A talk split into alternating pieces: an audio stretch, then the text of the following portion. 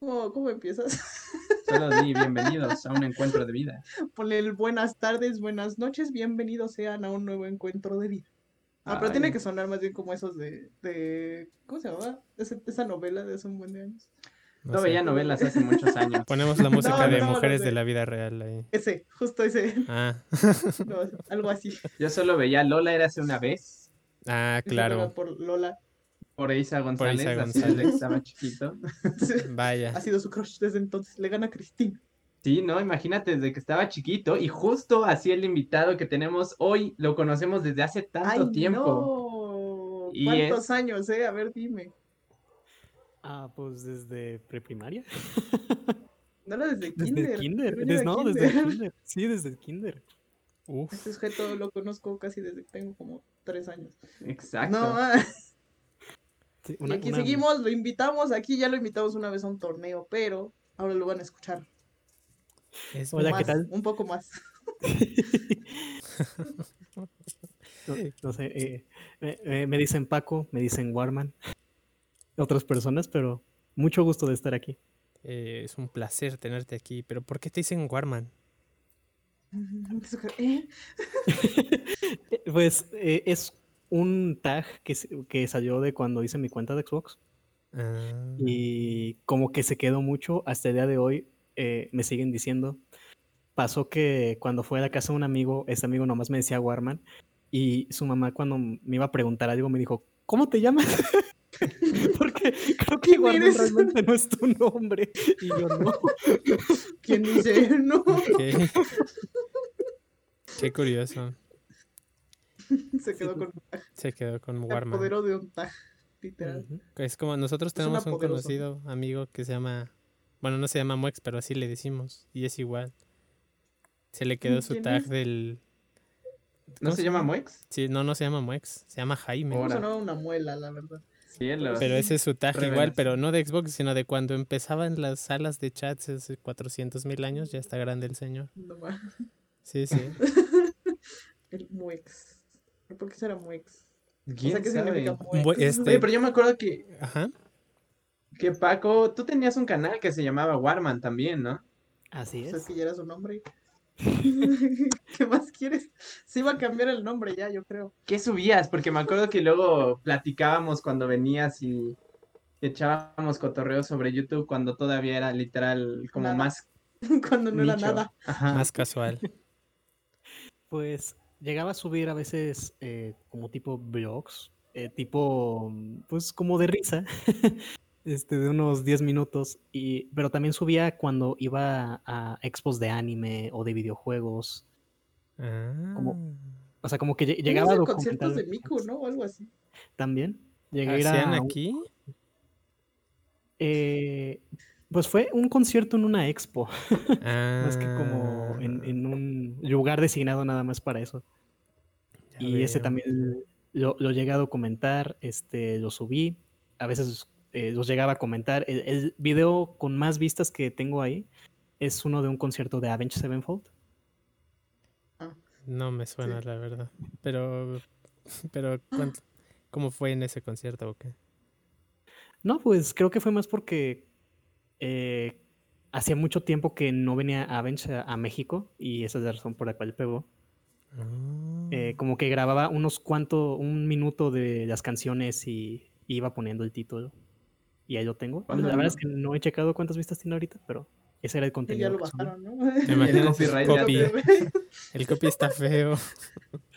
Digo, ya me lo, Ahorita sí. ahorita ya me lo eh, pues copy strikearon.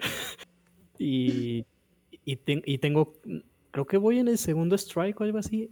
Y tuve que poner varios videos que tengo en privado, Ah, pero ya- no he subido contenido eh, desde hace seis años al canal de YouTube. Ahorita me dedico a, a otras cosas, pero ya no tanto al canal de YouTube. ah, sí, Yo me sí. acuerdo que sí. O sea, sí llegabas a subir, pero después. Ya no. O sea, todavía, todavía te había visto cuando dejaste de subir, creo. Sí, pues es que mm, llegaba a consumir como mucho tiempo y realmente no estaba seguro si cómo crecer en la plataforma. Ajá. Entonces como que llegó un punto en que dije que me... O sea, me seguía gustando la idea de hacer videos, pero los quería hacer como de algo diferente. Y lo dejé ahí hasta hace poquito que eh, me dediqué más a hacer análisis de videojuegos y a dar pláticas. Es Mm. vicepresidente. Así. Soy eh, vicepresidente de un grupo. ya quisiera.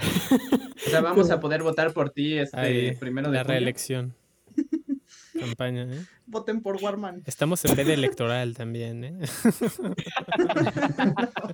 Ya salió, ya salió el pan de por qué. Perdón, no. No, pero, pero vicepresidente de qué? De un grupo estudiantil en, eh, bueno, en Campus Monterrey del TEC, eh, que Ah. se llama Students for Liberty Tech. Ok. Este, y nos dedicamos a hacer difusión de las ideas de, de, bueno, liberalismo. Eh, no solamente en el TEC, sino eh, pues en general, dando pláticas en línea, invitando ponentes, cosas así. Interesante. Y- Decías que lo hacías con análisis de juegos, ¿no? Así es. Ok. Eh. Pero qué tipo, o sea, por ejemplo, si nos pudieras dar un ejemplo de con qué fin los analizan, de cómo surgió el proyecto. Ah, Primero, más Ujú. bien quiero, quisiera saber cómo, cómo lo analizas desde ese punto. sí, para sí, entender ¿cómo es? mejor. Pues primero surgió porque yo conocí, bueno, yo me muevo a Campus Monterrey hace como unos tres años. Y cuando llegué, pues había grupos estudiantiles de todo. Había de que de anime, de Yu-Gi-Oh, de Pokémon Go, de, de K-pop, de todo lo que se imaginen. Órale. Y, y como yo no conocía a nadie en el campus, porque yo antes estudiaba en Campus Toluca, pues estuve buscando entre las asocia- asociaciones estudiantiles que era eh, lo que más me llamaba la atención. Y de pronto vi que había un grupo como muy controversial este, en Facebook y los empecé a buscar, les mandé mensaje, hicieron como una junta para buscar más integrantes porque apenas se habían formado. Mm, Y ya cuando los conozco, pues eran un grupo eh, como de, sí, de, de- este de difusión de las ideas de la libertad. Y me metí mucho de lleno. eh, organizaban muchos eventos de que, eh, por ejemplo, cómo eh, es importante la libertad para los grupos LGBT, porque eh, como, como por ejemplo en, en- en Monterrey, pues hay mucho, mucho rechazo todavía de ese tipo de cosas. Entonces, como una plática para empoderar a los individuos de que, de que se expresen y de que realmente nadie tiene derechos a, a, pues a rebajarlos, ¿no? Por, por cualquiera de sus preferencias. Entonces, eh, hacíamos eh, eventos de ese tipo y también como de, de análisis económico, como cosas más técnicas. Mm, pero eh, hubo un punto en el que como que yo tenía muchas ganas de llegar a mucha más gente. Quería que más personas que, o sea, porque todos los eventos que nosotros publicábamos parecía que estaban eh, dedicados a gente, no sé, estudiantes de derecho, estudiantes de economía, gente de sociales que pues tal vez como que tenían una cierta noción del tema y, y pues les podía llamar la atención, pero yo quería llegar a aquellos que tal vez no necesariamente estaban tan interesados en ese tipo de temas, pero sí Ujú. podría, gustarles otras cosas. Y entonces propuse que eh, hay esta, esta novela que se llama La rebelión del Atlas de Ayn Rand, en la cual se basa Bioshock. mm. Y es una crítica a las ideas de la autora, a las ideas del libro. Y lo que yo hice fue, bueno, voy a leer la novela, eh, voy a leer va- varios trabajos de, de la autora y voy a determinar por qué la crítica que está haciendo el juego está equivocada usando la misma fuente en la cual se basó. Ahora. ujú, interesante. E- Entonces fue de que la plática se llamaba ¿Por qué Rapture, o sea, la ciudad bajo el agua, falló? Mm, y tuvo como que mucho alcance y a mucha gente, pues, eh, tuvo mucho mayor impacto que otras pláticas que habíamos organizado, porque Pues había sí, otras ¿no? que era eh, como el análisis del milagro chino por las zonas especiales, y es como... O sea. No sonaba tan. Ah, ah, no sí, sonaba no, no- no- tan... no tiene una, un título tan punch, ¿no? ajá. Exactamente. Ujú. Este, y pues con solamente la gente que conocía Bioshock, que lo había jugado, pues ya con eso podían introducirse al tema, no tenían que saber de, de cómo es la historia de China o qué son las zonas económicas especiales o qué, o sea, no, o sea, solamente con haber, con saber qué es Bioshock y con que les interesa el tema, yo ya con eso había captado su atención y ya eh, podía como que atraer más gente al tema. Y después hice otra plática analizando Persona 5. Ok. Ahora. Muy largo. y-. Sí, bueno, a, a mí me tomó 150 horas Sí, sí. acabarlo porque, este, pues jugué de Royal y como es que una fue, sí, sí está muy largo. Pero lo, lo importante de la historia es que es eh, una, una crítica al colectivismo japonés, que es como el individuo no importa mientras la sociedad esté bien. Y, o sea, creo que eh, Sí. Oh, Bueno, eh, pero viendo eso, la- eso es ¿Cómo un- una tesis que viene desde el modernismo en Francia. O sea, desde quién es? Es Rousseau, ¿no? Con su ensayo de renuncia a tu poder como individuo para que la sociedad funcione. Porque la sociedad siempre va a ser más sí. fuerte que tú. Exactamente. Sí, sí. Entonces, eh, analicé como que todo el tema individualista. eh, si alguna vez lo juegan o si llegan a ver la adaptación animada, pues es mucho como de, tienes un personaje que está siendo presionado a, a ser o ser quien no quiere ser. Y, a través del metaverso o, de- o del desarrollo de la historia se revela contra esta imposición que se le intenta hacer y, y decide no aceptarlo y decide ir en contra de aquellos que quieren imponérselo. Y llegó Mm, Smash. Es lo que es el Joker, ¿no? Yo nada más vi como dos episodios del anime, la verdad no le entendía muy bien a, a quién era quién los personajes, porque nunca he- me había acercado a, a la franquicia. Pero sí tiene cosas interesantes, la verdad, con lo de los templos esos que tiene la gente adentro, con sus pecados, por así decirlo, o algo así decía en el anime. Pero ya no le di más oportunidad, la verdad. Pero ojalá algún día pueda sacar el juego, porque creo que ahorita solo está para Play, ¿no? Eh, sí, No, ahorita, en Switch, ¿no? Creo. ¿O no? La, el- en la. Switch sacaron el Strike. sí, Ah. esa es la secuela de, del, del original. Sí, sí. Sí, sí. Digo que, que igual tengo muchas ganas igual de, bueno, de jugarlo y ver si sigue eh, manejando la misma temática, que según yo sí, porque es como, incluso desde el mismo... ¿Mande? Debería, ¿no? Sí, en teoría, porque in- incluso el mismo diseño de personajes, eh, toda la... El, el diseño hasta de los menús está muy enfocado a toda esta temática rebelde. Sí, se nota mucho caos mucho los ahí. colores. Sí, sí, es, ¿En mu- es muy agresivo además el diseño de los menús. El Strikes me gusta porque es como un Warriors, según he visto. Entonces, eh, es- eh, por lo menos, o sea, si no ves todo lo que hay detrás, de todos modos te vas a divertir, porque los Warriors, eso de pegarle a 400 monitos con un solo movimiento, siempre te hace sentir bastante poderoso, la verdad. Es demasiado adictivo. Sí, sí. Y pues el otro es un JRPG pues por turnos. Digo, Sí. tiene eh, mecánicas interesantes como el manejo del tiempo, que puedes tener eh, relaciones sentimentales con los personajes. Sí, que va con calendario y todo, es que está muy fuerte. Ujú. Sí, Sí, sí. está, está muy padre.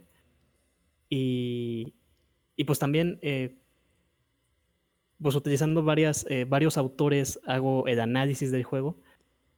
Y ya, ya con un objetivo un poco diferente que, que originalmente cuando hice lo de Bioshock, porque lo de Bioshock era captar más la atención.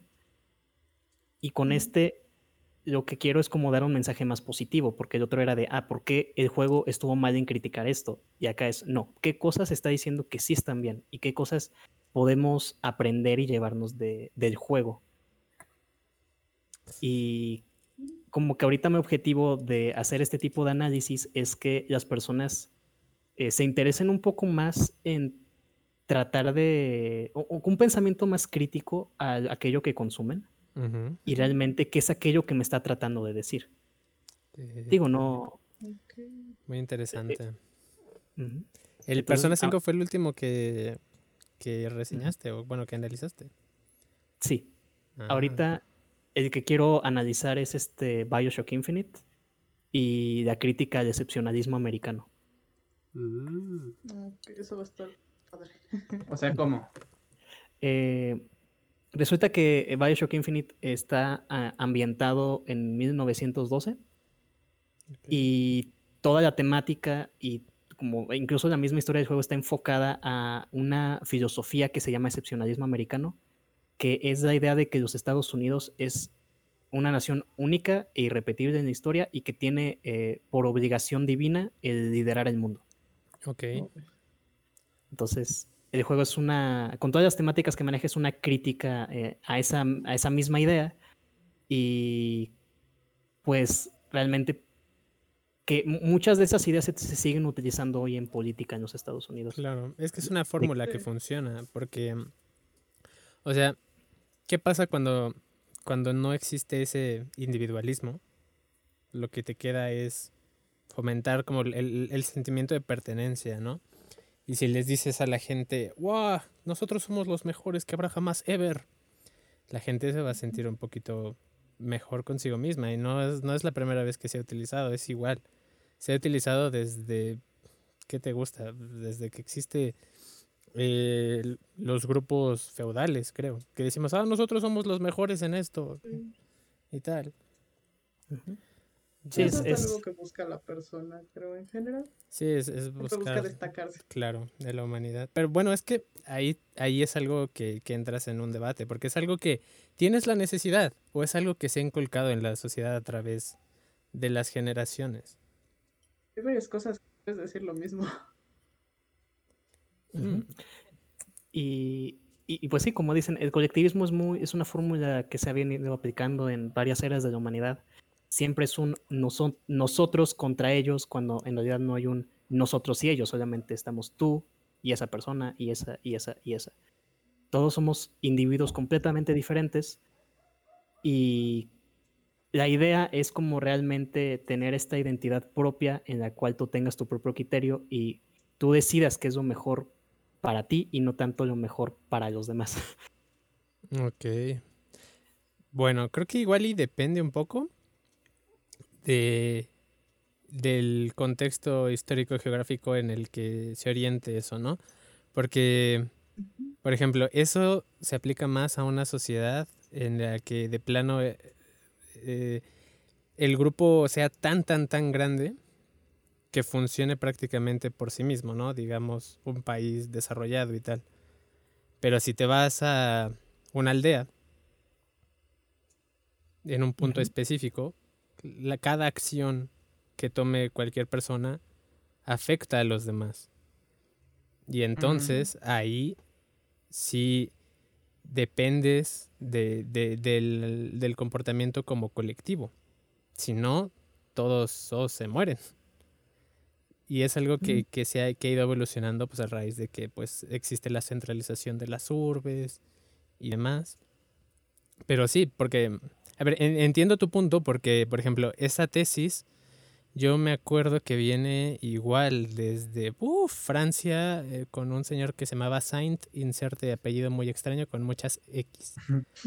Entonces, ese sujeto decía justamente eso, lo de, lo de renunciar a tu, a tu poder como individuo para fomentar la sociedad con el fin de la protección de la propiedad privada. Y eso es algo que sigue existiendo hasta hoy. Muchos intereses, en, tanto en la, el- la elaboración de leyes y cómo funcionamos nosotros como sociedad, sirven para proteger la, la propiedad privada de grupos enormes. Que a lo mejor te dicen, a ti como ciudadano te conviene esto, pero realmente es para, para los grandes poderes, digamos, ¿no? Sí, efectivamente. Y el, el tema de la organización social por, por colectivo, sí, como tú dices, yo creo que no puede ser una regla general que se aplique a todos los casos ni en todos los lugares. Pero eh, definitivamente existe como mucha evidencia. Por ejemplo, está la historia de, eh, de, de la acción de gracias, en el que eh, la hambruna que se hizo antes, pues, de que se diera la buena cosecha y se generara eh, el Día de Acción de Gracias, era que cuando llegan los peregrinos eh, decían que había que abolir la propiedad privada porque pues era, era maligna. Eh, en sus creencias creían que el que alguien poseyera algo y pudiera hacer riqueza con ello, pues eh, era algo malo. Y eh, repartir, bueno, toda la tierra era como de todos y todos tenían que ponerse de acuerdo para trabajar. Y el problema es que como a nadie le gustaba trabajar para otro porque realmente no estaba ganando nada, eh, se hizo un completo caos y se generó la hambruna.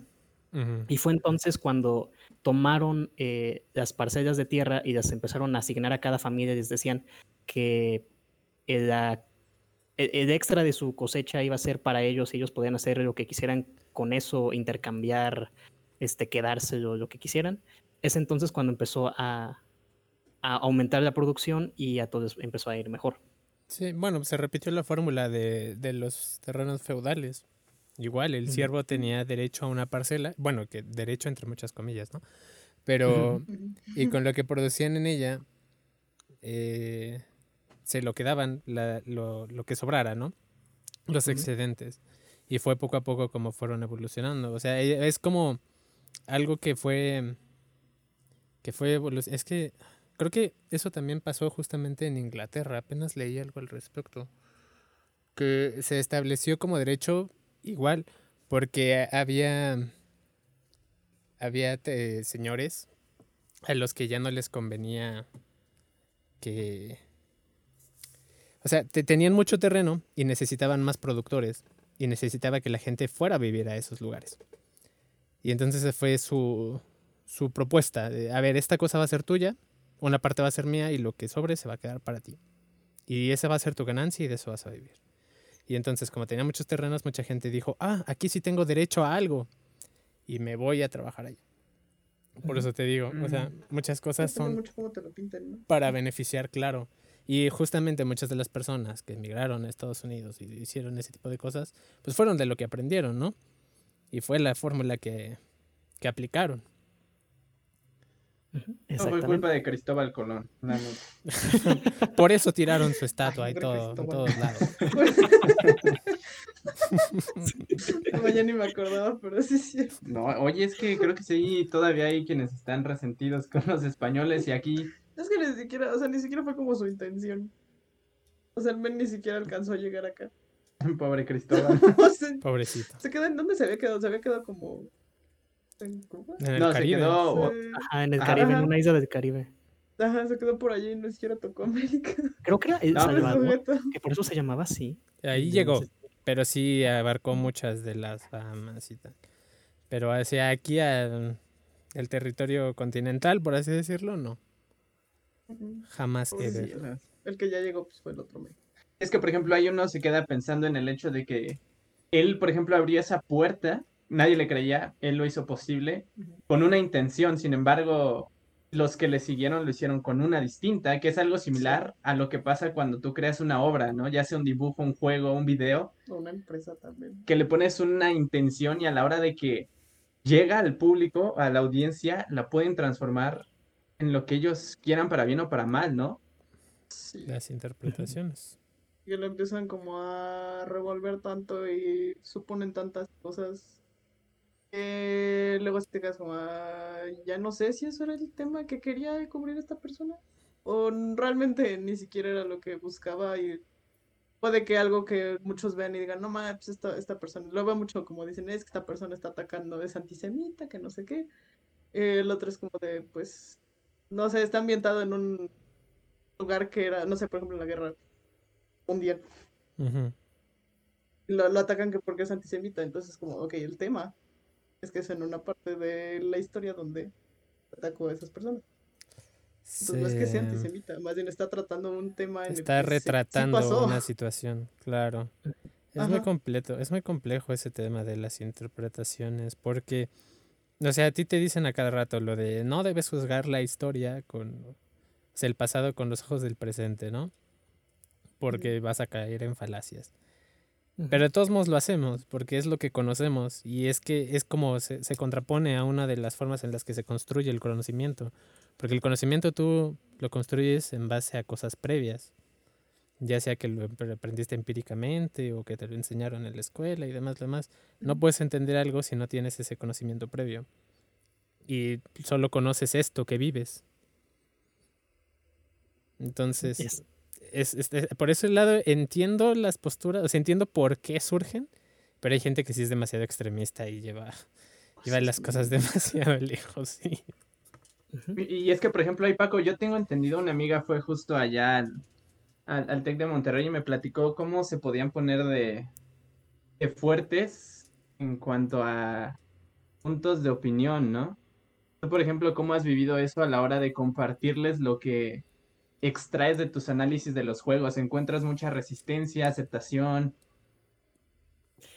Pues eh, realmente es- cuando yo había llegado al grupo empezaron como con statements muy, muy fuertes porque querían llamar más atención. Eh, ah, pusieron, o sea, se pusieron en un pasillo, digo, con permiso de la escuela y todo, no, no nada más haciendo lo que querían, pero se pusieron en un pasillo a promocionar eh, el grupo porque el grupo es aparte un capítulo estudiantil de una organización eh, a nivel mundial que igual se llama Students for Liberty. Mm, Este, y ponen una cartulina que dice, este, socialismo es igual a pobreza, change my mind. Vaya, Ahora. qué Entonces- fuerte, directo, ¿eh? Oh, no más. Sí, muy, muy, muy Sin directo. filtro ni nada, perfecto.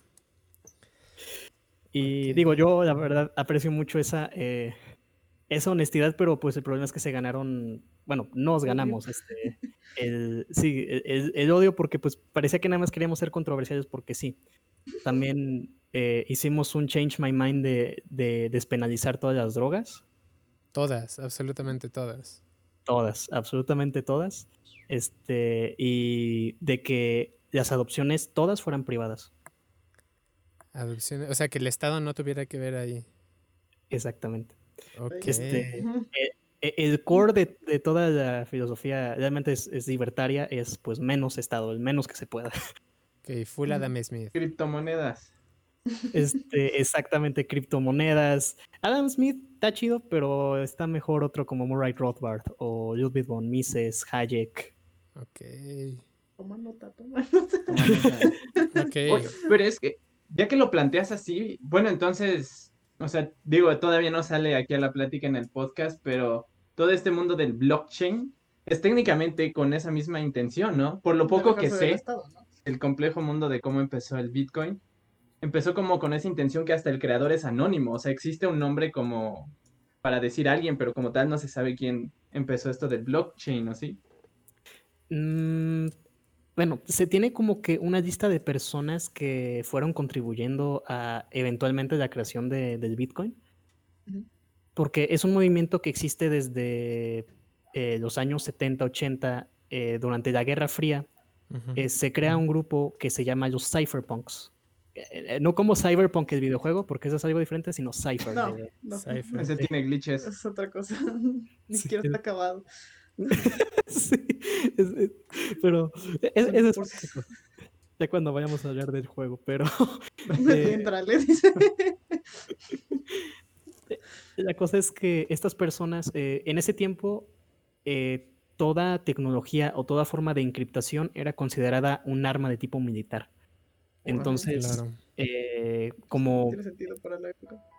exacto, por, por la Guerra Fría, los espías. Y pues el problema es que eh, cuando se estaban creando como varios protocolos y, y varias maneras de comunicarse, eh, cuando estaba creando apenas el Internet, pues lo que querían era pues tener privacidad. Es como yo quiero poder mandar un mensaje, incluso si alguien lo intercepta, que realmente no sepa que fui yo que estoy diciendo y a quién se lo estoy mandando. Y el problema es que si hago eso, pues me van a mandar casi casi una corte marcial. O sea, voy a ser considerado lo peor de lo peor, ¿no? Claro. Entonces, Por, eh, por menos eran considerados socialistas, comunistas y Sí. mal. Sobre todo aquí en México, ¿sabes? También. Hubo muchas bajas. Sí, dicen eres de Morena. No, es cierto.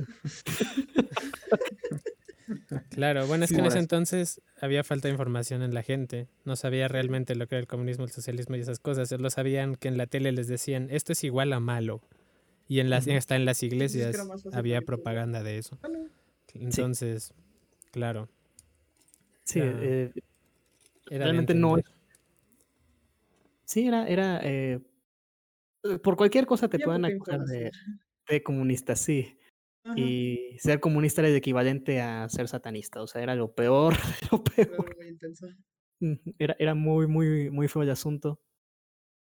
Y pues entonces salen como este grupo de criptógrafos que empiezan a, a intercambiar correos y a ver cómo contrarrestar todo esto. Existe algo que se llama el manifiesto Cypherpunk, que lo pueden eh, checar en internet, y que dice que básicamente todas las personas tienen derecho al anonimato, que es eh, que tú, por ejemplo, tu presencia en línea es anónima mientras tú quieras que sea anónima.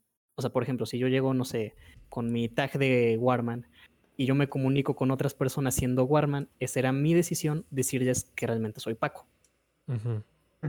Este, pero pues en ese tiempo no, no se podía hacer. De hecho, eh, igual como en los años 80, se, eh, las empresas que tenían eh, varias llaves criptográficas para proteger los correos de sus clientes o bases de datos y así, se, se emite una orden por parte del Congreso de Estados Unidos en el que tienen que entregar todas las llaves que desencripten todas las cosas que ellos tienen.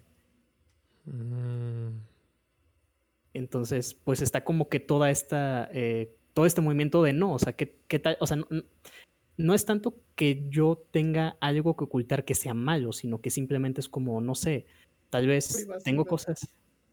Ajá, exactamente. no- o sea, solo tal vez tengo cosas que no quiero que nadie más vea, aunque no necesariamente sean malas. Solo, no, solo que es mi decisión que este, si las quiero enseñar o no. O, o con quién me comunico, cosas así. Y es a través de todo ese proceso que eh, en, en los años 2000 igual se empiezan a intercambiar correos, empiezan a hablar de una forma de intercambio de dinero en el que no haya un intermediario, porque cuando nosotros hacemos una transacción en el banco, el intermediario es el banco. Pero poder mandar dinero directamente a alguien, hacerlo de manera segura y pues sin necesidad de que nadie intervenga, esa era la idea principal de la creación de, de Bitcoin. Entonces empie- empiezan a crear, eh, bueno, a, a diseñar toda este, lo que son eh, los hashes criptográficos, las firmas, eh, la llave pública, la llave privada, todos los mecanismos que utilizan para el Bitcoin. Y es hasta la crisis de, de 2008 que fue provocada en gran parte por, eh, por los bancos, eh, por subsidios del gobierno, una mala información dentro del mercado de, de cuánto realmente valía el mercado inmobiliario, que eh, cuando, cu- cuando se cae todo, cuando explota la burbuja inmobilia- inmobiliaria, entonces Satoshi Nakamoto, esta persona o grupo de personas, la verdad es que no se sabe, es que publica el Bitcoin White Paper y dice, esta es la respuesta a todo el desastre que causó el sistema financiero como nosotros lo conocemos. Fue como un statement en sacar Bitcoin. Fue como, vámonos. Fue una respuesta a un problema que existía, ¿no? Exactamente. Ok, ¿y- Entonces- ¿y, cómo es hoy en día el Bitcoin? Pues ahorita el Bitcoin em, creo que está evaluado, la última vez que chequé, como en un millón de pesos un Bitcoin. Sí, más o Eh, menos. Eh, En 50 mil dólares. Pues sí. y el precio sigue subiendo. Y digo, por muchas cosas, en parte como, no sé, por Elon Musk que compró quién sabe cuántos eh, millones de dólares en Bitcoin y que ahora dice, ahora puedes pagar tu carro en Bitcoin, eh, un Tesla. Un Tesla. Eh, ahorita es- está muy fuerte ese movimiento y la tecnología blockchain no solamente te sirve para, para dinero, sino que te sirve para otras cosas. Te sirve, por ejemplo, eh, supongamos que tú tienes eh, un, eh, ¿cómo lo digo? Como un registro médico de, de- de los padecimientos que has tenido en tu vida. Ujú. El, el- el problema con este registro médico es que si es algo como público y no sé, por ejemplo, tienes diabetes o, o tienes cáncer o cosas así, es muy difícil que, te asegu- que las aseguradoras te den un seguro por eso. Entonces, eh, lo que podría existir es como que en vez de que sea, no sé, un Bitcoin o una criptodivisa, que sea como tu registro eh, de, vaya, de tu salud, tu tipo de sangre, este, cualquier característica, y que este exista en toda una blockchain, o sea, en un grupo de computadoras. Creo que, que es- es, algo- es un esfuerzo que se está haciendo porque desde hace varios años han estado dando conferencias en la Facultad de Medicina acerca de, de este, ¿cómo se llama? Como un tipo de expediente virtual universal. O sea, que es, que es como un, un objetivo que todas las personas en el mundo puedan tener esto para que, por no sé, viajan y te pasa algo, pues la- pues donde te atiendan tengan acceso a esta información y te puedan tratar adecuadamente. Ujú. Es un Exactamente. Sí.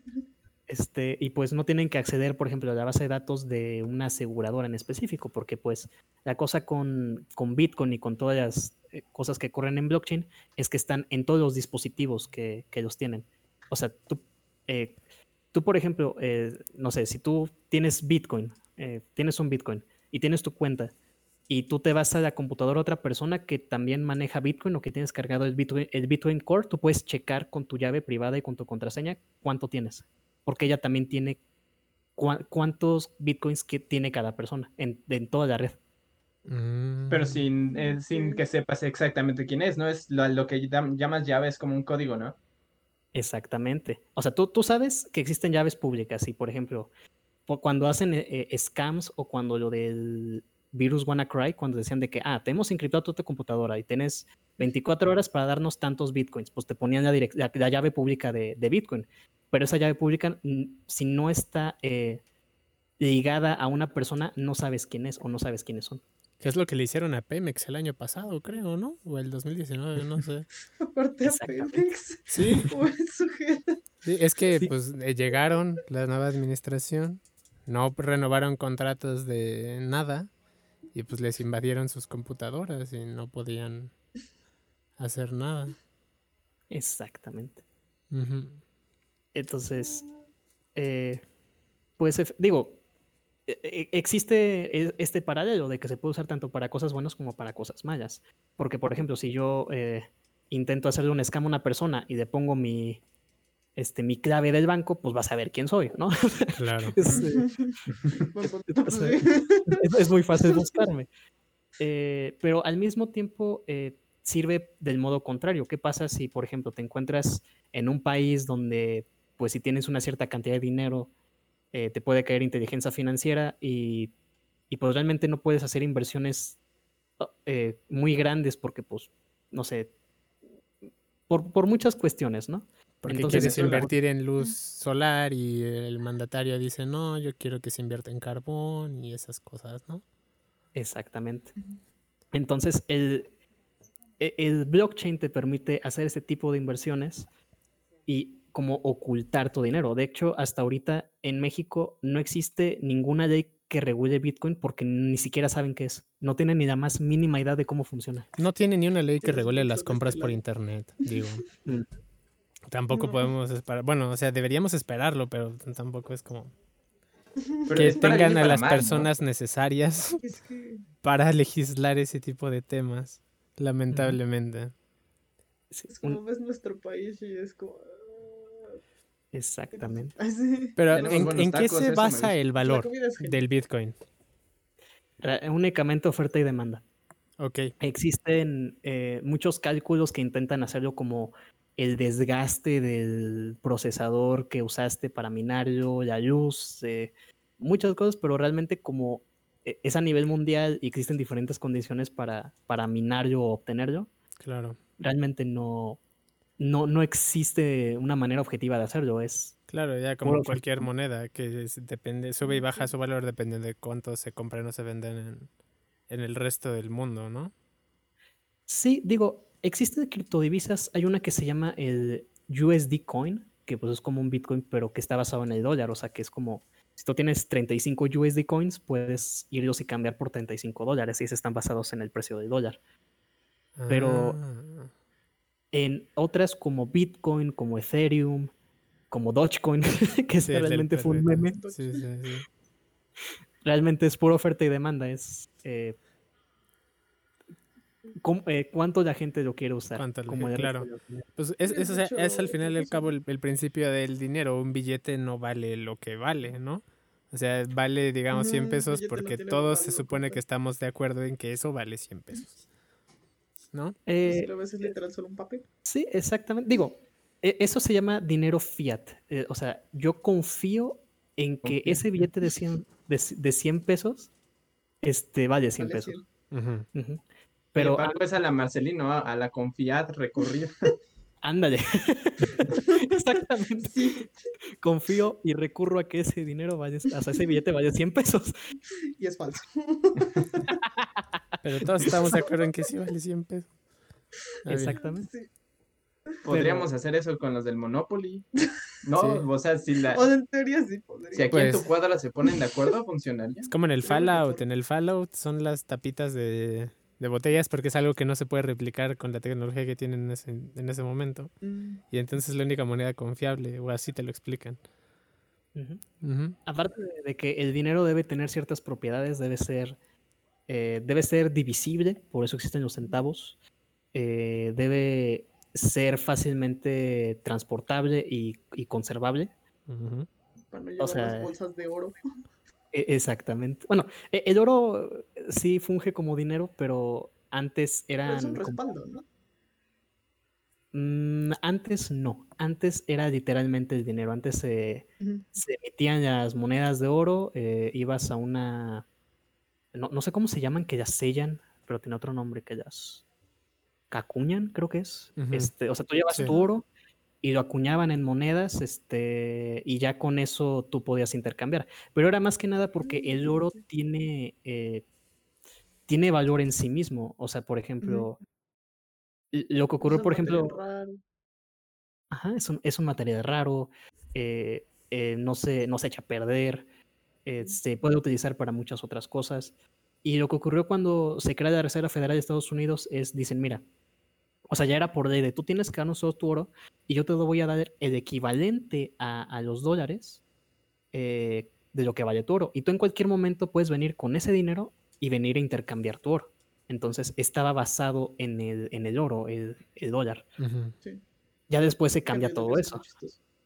Ahorita ya, ya no puedes, o sea, ya te dicen de que está basado en los, eh, en los assets de, de un país y Ujú. el, el- el- el PIB y el intercambio que tiene este, o sea, como que cosas más complicadas, pero a final de cuentas termina en la confianza, o sea, si un día nos despertamos todos y decimos, ¿saben qué? Yo, yo digo que el peso no vale nada, así que vamos a usar quetzales si ya o no vale. ¿qué Van le a ser haces? soles, como en Perú.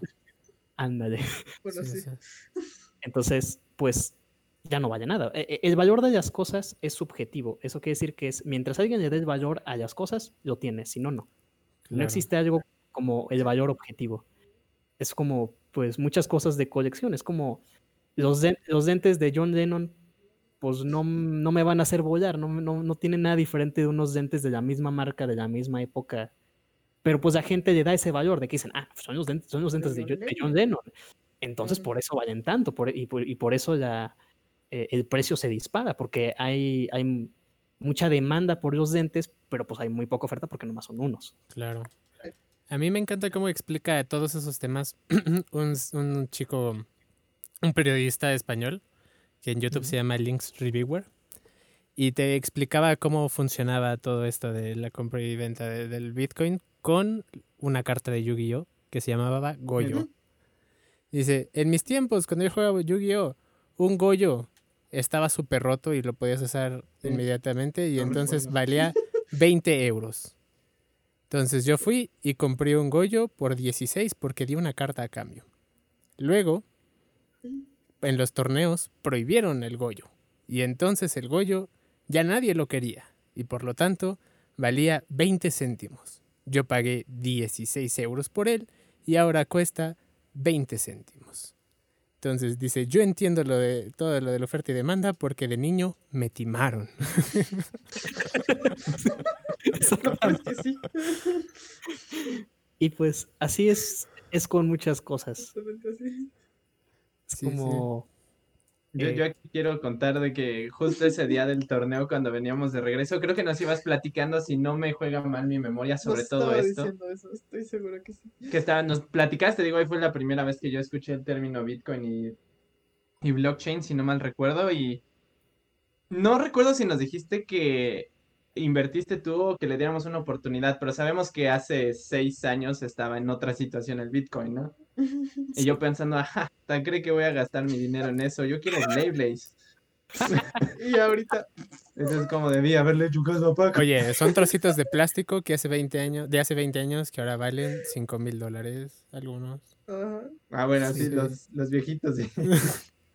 o sea, los Así, viejitos- así, y no se puede replicar así esos. Entonces, Exactamente. Entonces, experiencias. lo que pasa, por ejemplo, con blockchain y con todo eso, tiene que ver mucho que ver justamente con las ideas liberales, porque el hecho de que exista un banco central que sea el que emita la moneda y pues básicamente como que te obligue a utilizar esa moneda, pues, o, o sea, e- el, ter- el término del libertarianismo, eh, eh, lo, lo más básico es el principio de no agresión, que dice que tú no puedes agredir o, o empezar agresión contra una persona, su vida o su propiedad, bajo ninguna circunstancia el ujú. iniciar agresión en cualquier circunstancia está mal. Entonces, el que no te permitan utilizar la moneda que tú quieras o, o cualquier forma de intercambio, eh, pues es agresión. Y pues lo que pasa con Bitcoin es que nadie lo puede controlar. Y vuelve locos a, a gente como en Estados Unidos que está buscando la manera de banearlo, pero pues no pueden porque pues, pues nadie lo no puede controlar. No existe poder computacional en el mundo que lo pueda hackear ni que pueda tomar control de ella. Como eh, sin, realmente meternos a todo, eh, a toda la parte técnica, pero es como tienes a todos los nodos de Bitcoin, todas las computadoras o todos los dispositivos que, que están en la red, y tienes que convencer al 50% más uno de que la base de datos que tú le estás pasando, tú tienes la razón. Y el problema es que es, no sé, tus computadoras contra toda la red que existe para convencerlos.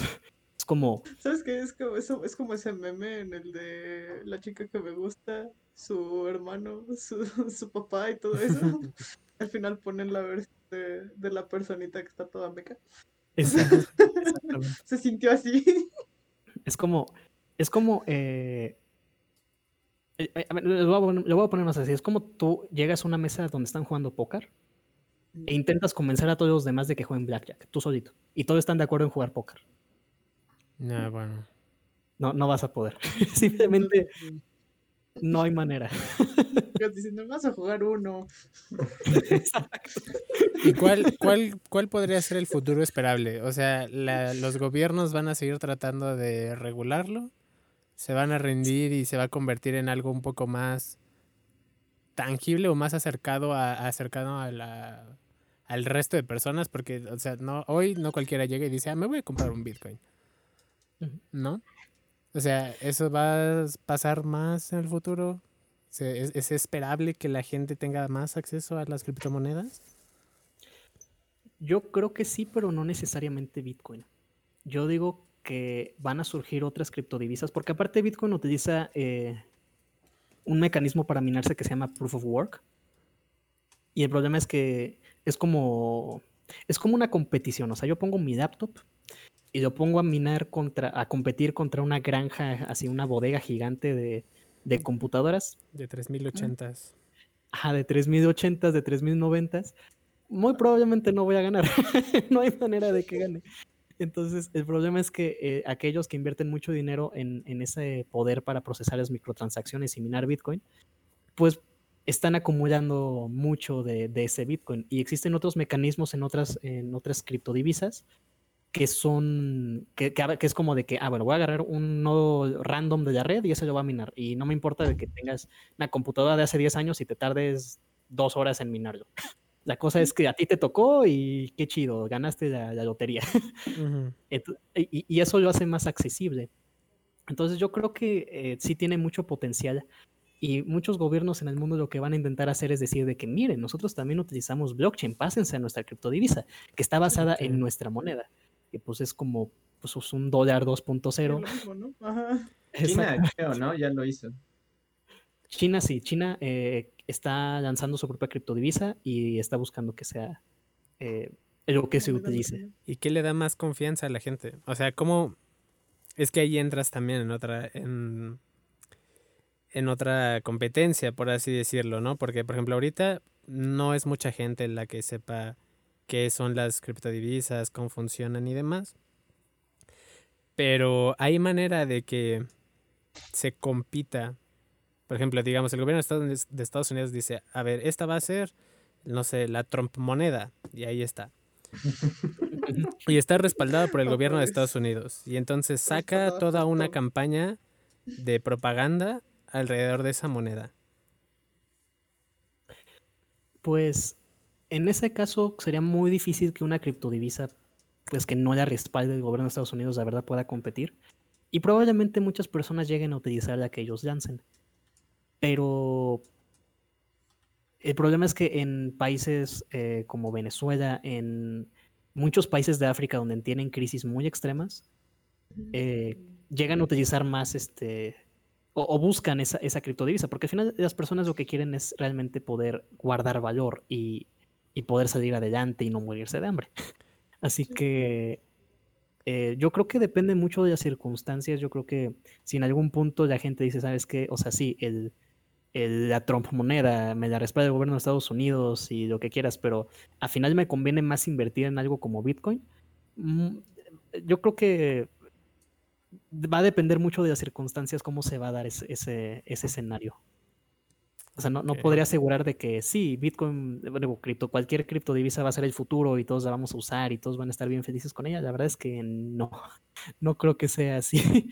Que aquí igual mucho depende de justo dónde puedas intercambiar ese valor, ¿no? Como lo que hizo Tesla. En el momento de que ya tú puedes comprar eso, te hace, o sea, le da otra función Claro. a tu criptomoneda. Y tengo entendido que se disparó en ese momento, ¿no? Exactamente.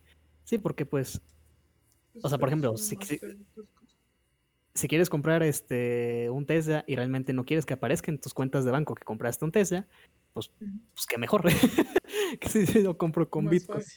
Pero entonces, Pues a ver, si, si tú compras ese, ese Tesla con, con bitcoins, no pagas impuestos al gobierno de Estados Unidos por la compra, o sea, no pagas el IVA. Exactamente. Ok, y entonces- En ese momento no entras en defraudación. Porque eso sí está legislado, o sea, eso sí, sí es penalmente castigable. Eh, sí, eso es cierto, pero solo si te cachan. Claro. O sea, realmente no quisiera como motivar a las personas a que lo hicieran. Pero solo por, for, for the record, pensamiento mexicano, entonces. Pero efectivamente, este, pues es una red que es como, ok, sí tienes acceso, pero al menos que sepan que, que esa llave pública, esa cuenta que transfirió el Bitcoin para, para comprar Tesla fui yo, realmente no tienen manera. Pues te no pueden hacer una o sea, si los tienes en tu propiedad y te hacen una auditoría, pues sí, sí, sí es comprobable porque es algo que, que tienes, o sea, ya lo estás cambiando por un bien. Me lo presté, me Sí. lo prestaron. Eso es cierto. O sea, por una Me lo robé, auditoría. Me lo robé. pues sí. Digo que, que podrías seguir buscando maneras de que nunca te Sí, cachen. siempre va a haber maneras, ¿no? Pero, o sea, Pero- creo que cuando cuando cuando buscas, por ejemplo, cambiar por esta otra cosa, por, un- por un bien, que es para lo que sirven las monedas al fin, ¿no? Este es, es- entras en más problemas, por lo menos ahora. Ahorita, Sí. tal vez. Es que Digo- también es peligroso para el gobierno en sí el que la gente pueda hacer lo que quiera con el dinero. Y no le puedas quitar su dinero. Sí, exactamente. Claro. Que Entonces, regresamos a- a- al porqué de incluso del grupo en el que estás, ¿no? Es como liberarnos. Es literal para regresar. El SAT. O sea, pues es que sí, o sea, cuando te cobran cosas, o sea, dices, todavía pagarías impuestos si vieras el impuesto reflejado en algo bueno, pero aquí en México no lo ves en ningún lado. Entonces, o bueno, lo ves reflejado en lo que compran los políticos, ¿verdad? Sí, como no, el político el otro día lo vi en un BMW. ¿eh? ahí está. Está bien ahí. bonito, ¿eh? mis Lo están usando. En siete camionetotas negras, increíble. Entonces, sí, realmente como que o sea, nosotros somos más académicos, o sea, no somos de que sí, el gobierno y que se vaya el demonio y, o sea, sí, O sea, no es un pero, pero con palabras más, más eh, sofisticadas. justificamos. Bueno, bueno, es que realmente lo que estás haciendo es, bueno, buscando el empoderamiento del individuo a costa del Estado. No es como del gobierno como tal, porque el, el Estado no es el gobierno, digamos, ¿no? Sino es el conjunto de...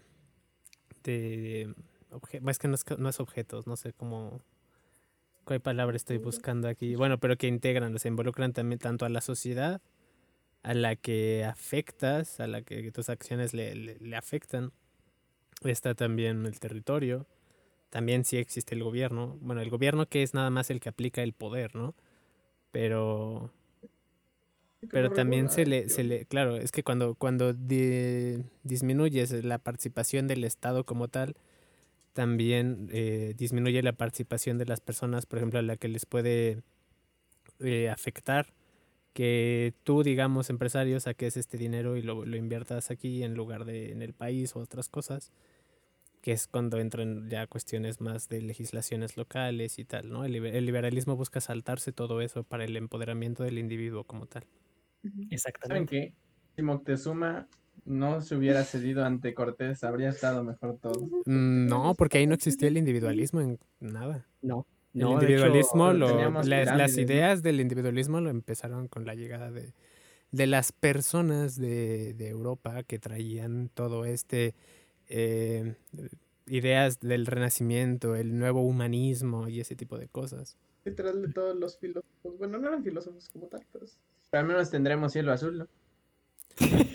Bueno, fuera carros. no lo y, y sé. también.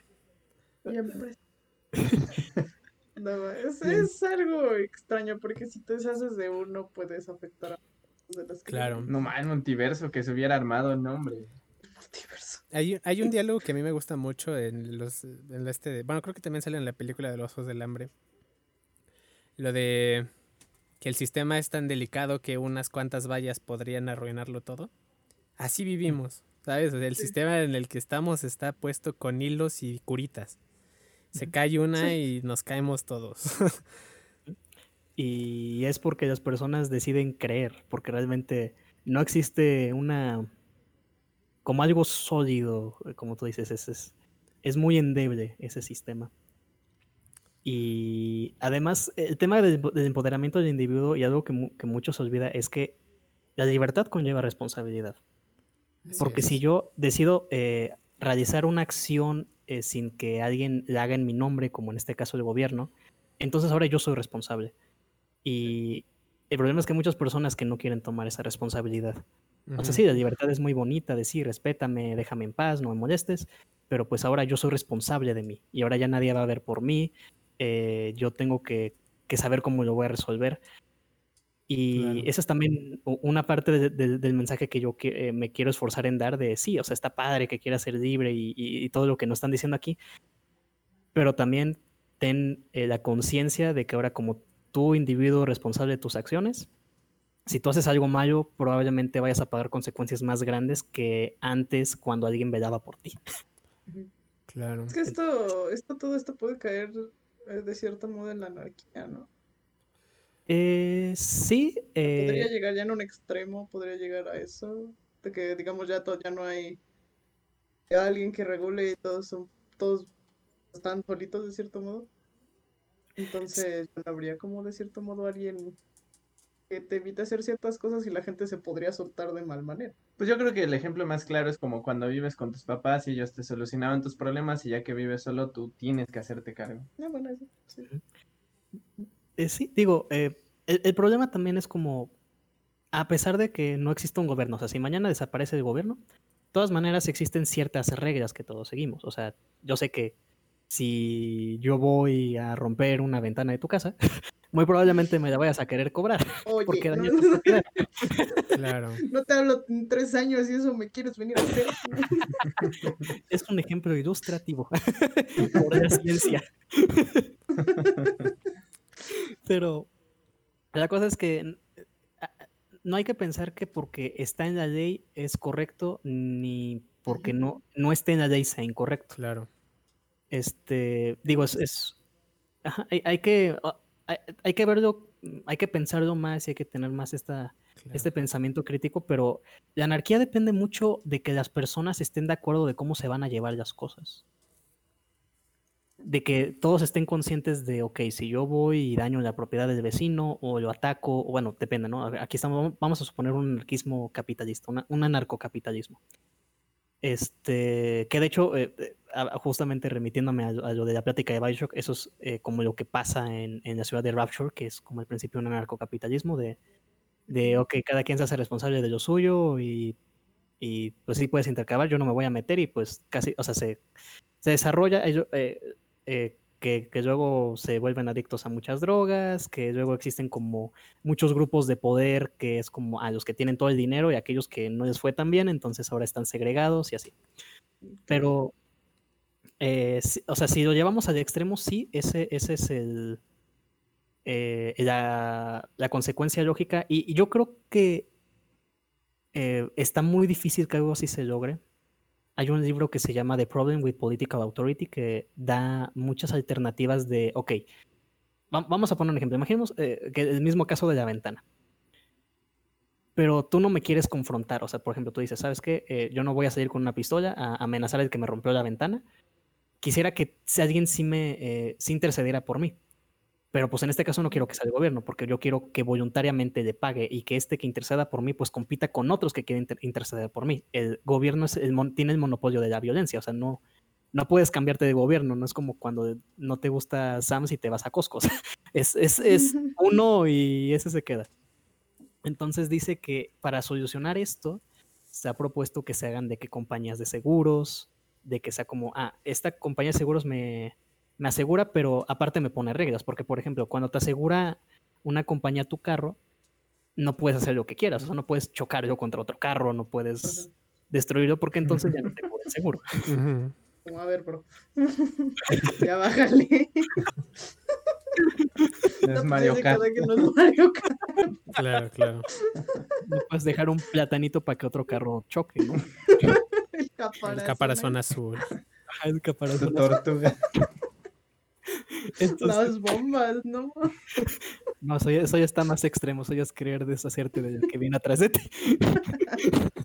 Pero, tranquilo, bro, ya. Claro. No. Hoy han de estar muy bien hechos esos carros, ¿eh? Porque aguantan todo. ah, sí, se caen entonces, la piel de la Aunque gente. no sea el gobierno, eh, si, si re- regresamos, por así decirlo, al texto de, de Rousseau. De, de todos modos tienes que ceder un poco de tu poder para que alguien más resuelva esa situación, ¿no? O sea, no lo estás Pues- haciendo tú. Estás delegando esa situación a alguien más. Lo importante es que esa delegación sea voluntaria. Es más, Claro. dentro de- del anarcocapitalismo te dicen, mira, si tú tienes un grupo de individuos en el que quieren meterse en un territorio y hacer su comuna socialista, es su problema. Porque es voluntario. O sea, es como, o sea, si ellos quieren vivir de esa Ellos manera. Exacto. Entonces es como de que, ah, bueno, ah, e- ese, ese es un tipo de solución cuando, cuando realmente no te gusta la confrontación y no quieres eh, arriesgar tu vida cuando quieres resolver un conflicto.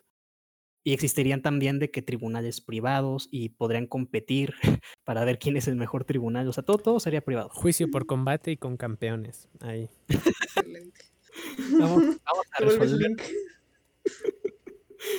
O, o como en el viejo este. Es más, eh, si hay personas que deciden, así deciden resolverlo a pistolazo y es voluntario, ahí sí Bueno, nadie puede claro. hacer nada. Por eso, eh, ¿cómo es? El, ay, el poder del cine o algo así se llama el libro. Justamente, que, que justamente por eso abolieron en Nápoles los duelos, porque la gente se mataba porque sí. Es que sinceramente la gente sí está medio bruta. Este, Es entonces, que bueno, ta- estamos- también en parte sí, por eso es que el sistema funciona como funciona, porque la gente hace mucho tiempo se dio cuenta de estos problemas y dijo que alguien más se encargue. Yo seguiré con mis sembradíos, aquí con mi familia, haciendo 400 hijos y ya. Por eso era. exactamente. Los hijos sembraban más hijos que lo que les daba su tierra. Sí, Sí. Conoces a mis tíos, por lo que veo, ¿no? A ver, de parte de mi mamá son 13. Así que, Ah, Sí, De acá también son de, 15. de mi papá son 15. qué fuerte. Y su tía, no, su, sí, su tía tuvo 20. Wow. Está, están cañones. está muy interesante.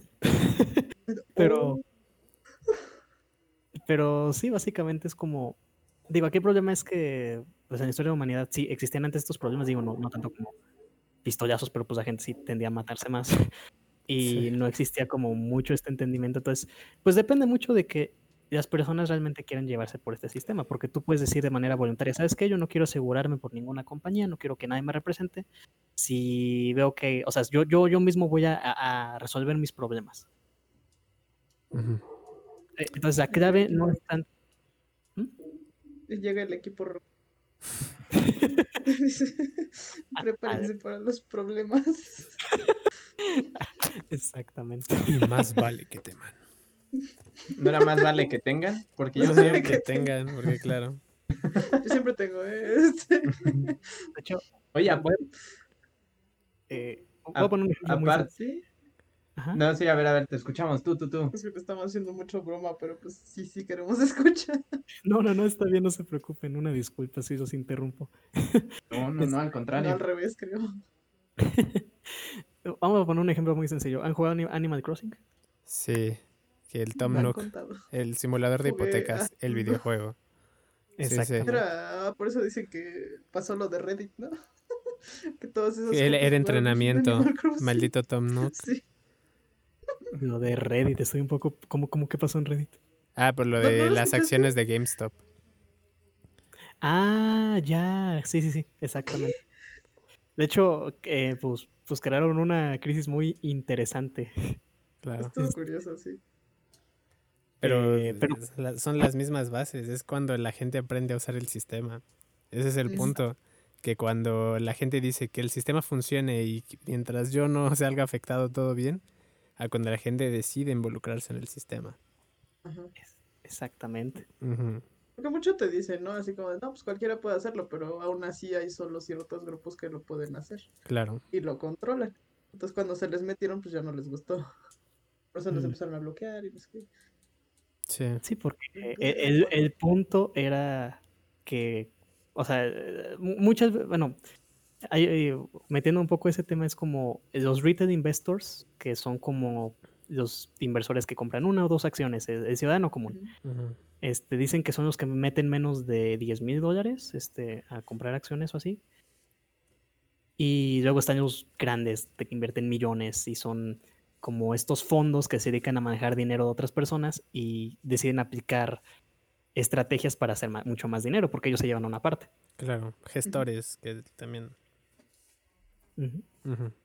Entonces, lo que pasó con GameStop es como eh, estaba este, este foro de Reddit y se pusieron de acuerdo y dijeron, ok, vamos a eh, vamos a joderle su, su juego porque pues como nos subestiman y todo, todo, todo empezó como una eh, como por resentimiento de que ellos subestimaban. Sí, se habían enojado.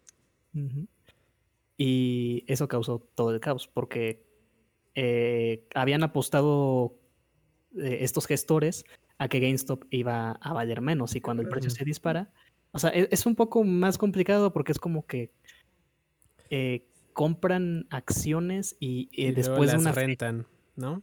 Ajá, sí, gente. y te dicen de que en una fecha te las van a, te las van a, bueno, no, las venden Y te- y te las van a volver a recomprar y, y pues ellos lo calculan de tal manera de, ok, entonces yo se la vendo a esta persona cuando la acción vale más, para cuando se la recompre valga menos y entonces la diferencia me la quedo yo. Pero el problema es que como los precios empezaron a subir, entonces ellos estaban perdiendo y entre más subían los precios, eh, más entraban en pánico. Entonces ellos también empezaban a recomprar sus, sus acciones que antes de tiempo Claro. y entonces eso disparaba más el precio. Eso, o sea, terminó siendo una, Y- un círculo y vicioso. se declaró en bancarrota, ¿no? Sí, no, no creo, creo que era- no me acuerdo cómo se llamaba la...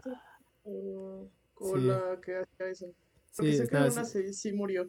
sí era, o sea, la la- gente esta que rentaba las acciones se tuvo que declarar en bancarrota porque no era capaz de cumplir las responsabilidades que había adquirido. Exactamente. Y muchas personas perdieron mucho dinero. Sí. Entonces, eh, efectivamente, si, si las eh, personas se ponen de acuerdo y se dan cuenta que en conjunto pues tienen bastante poder para, para eh, fregar el sistema que existe, sí. Sí, sí, sí lo pueden hacer funcionar, como en este caso. Digo, ahorita creo que también querían pasar una, una legislación de que, de que pasado un cierto punto para evitar eh, este tipo de cosas, pues ya no pudiera seguir vendiendo o comprando acciones o así. Pero pues es, es porque también gente del gobierno pues tenía su dinero ahí, entonces no les conviene que Claro. algo así se vuelva a repetir. Sí, sí, te, pues te lo hacen ver que no... O sea, que es por el bien del ti ciudadano. Perdón, no tenía tu número. Ujú. Pero pues, por el bien de sus bolsillos. claro. Que volvemos lo mismo. Claro, Al principio, ¿ves? Todo está conectado. Todo Sí. que depende de lo- los intereses de los grupos. Sí. Sí. Entonces, lo, lo- lo que les digo de Animal Crossing es como, pues en Animal Crossing realmente no puede, no, no existe la violencia. Normalmente, eh. Lo, único que puedes hacer es atrapar con la red a la gente que vaya a tu isla. Y ya. Y ya. Este, es más, creo que ni siquiera les puedes apuntar con el, con la resortera, güey. No, no. no Creo que a, no. a lo mucho es atraparlos con la red. y ya. Ajá. O Con eso. hacer que los piquen las abejas también puedes. Pero si no se dan cuenta, no fuiste tú. Claro. Pero, pues ahí las cosas funcionan porque pues está como este consenso, bueno, casi casi como por, pues, por programación de que nadie realmente puede iniciar agresión contra otra persona. Entonces, pues cada quien tiene su casa, cada quien está en su tema. Este, realmente no necesitas un gobierno, no necesitas policías. Digo, no sé en otras versiones, estoy hablando de New Horizons, no de... Sí. No, y además tú Ahí les construyes sus casas a los vecinos. Ah, sí. O sea, también eres tú el que mueve ahí el poder económico. Exactamente. Ajá, Entonces, tú eres el dueño. Ujú. Entonces, en, una, en un mundo muy ideal, todo sería como un Animal Crossing, nadie se haría daño y todos viviríamos en paz y felices. Pero, pues, vendiendo los nabos el día correcto. Ah, sí, sí, sí. Los nabos son poderosos. Y las, también las arañas, ¿no? Tengo entendido. Es que la- la- los nabos es lo que más fluctúa, porque hay veces donde que puede tener un precio que no te conviene y si te aguantas unos días lo puedes vender como 10 veces más. Sí. Mm. Sí, sí. Tenían una amiga que nos estaba, que se lo compró a inicio de pandemia y nos iba dando sus updates. Nos decía, es que los nabos, los nabos son una muy buena inversión. Y yo, Y pues, ah, Los nabos se convirtieron en el en las acciones De. No, es que o sea, alrededor de este juego ha crecido tanto que ahora hasta hay rol de estas cosas de, del Animal Crossing, así como el que Mm. la gente hace en GTA, pero en Animal Crossing. Está muy Es- raro todo. El mundo está cambiando y no no entiendo cómo funciona. es muy raro, ¿no? A veces. De hecho, eh, tengo también muchas ganas de, de hablar de Animal Crossing porque pues luego veo como muchos ensayos en video y así de que dicen de que es que Animal Crossing es la perfecta representación de que el capitalismo no funciona y yo. Actually, es todo lo contrario. De hecho, es que habla, más acerca de, de cómo el sistema funciona estando en un contexto de bienestar, ¿no? Mm, Ajá. Porque si tú estás bien, no vas y le rompes la ventana al vecino, como decíamos hace rato. O sea, si toda la gente cumple con sus necesidades y, y puede estar feliz en un estado de bienestar, pues los problemas realmente son menos.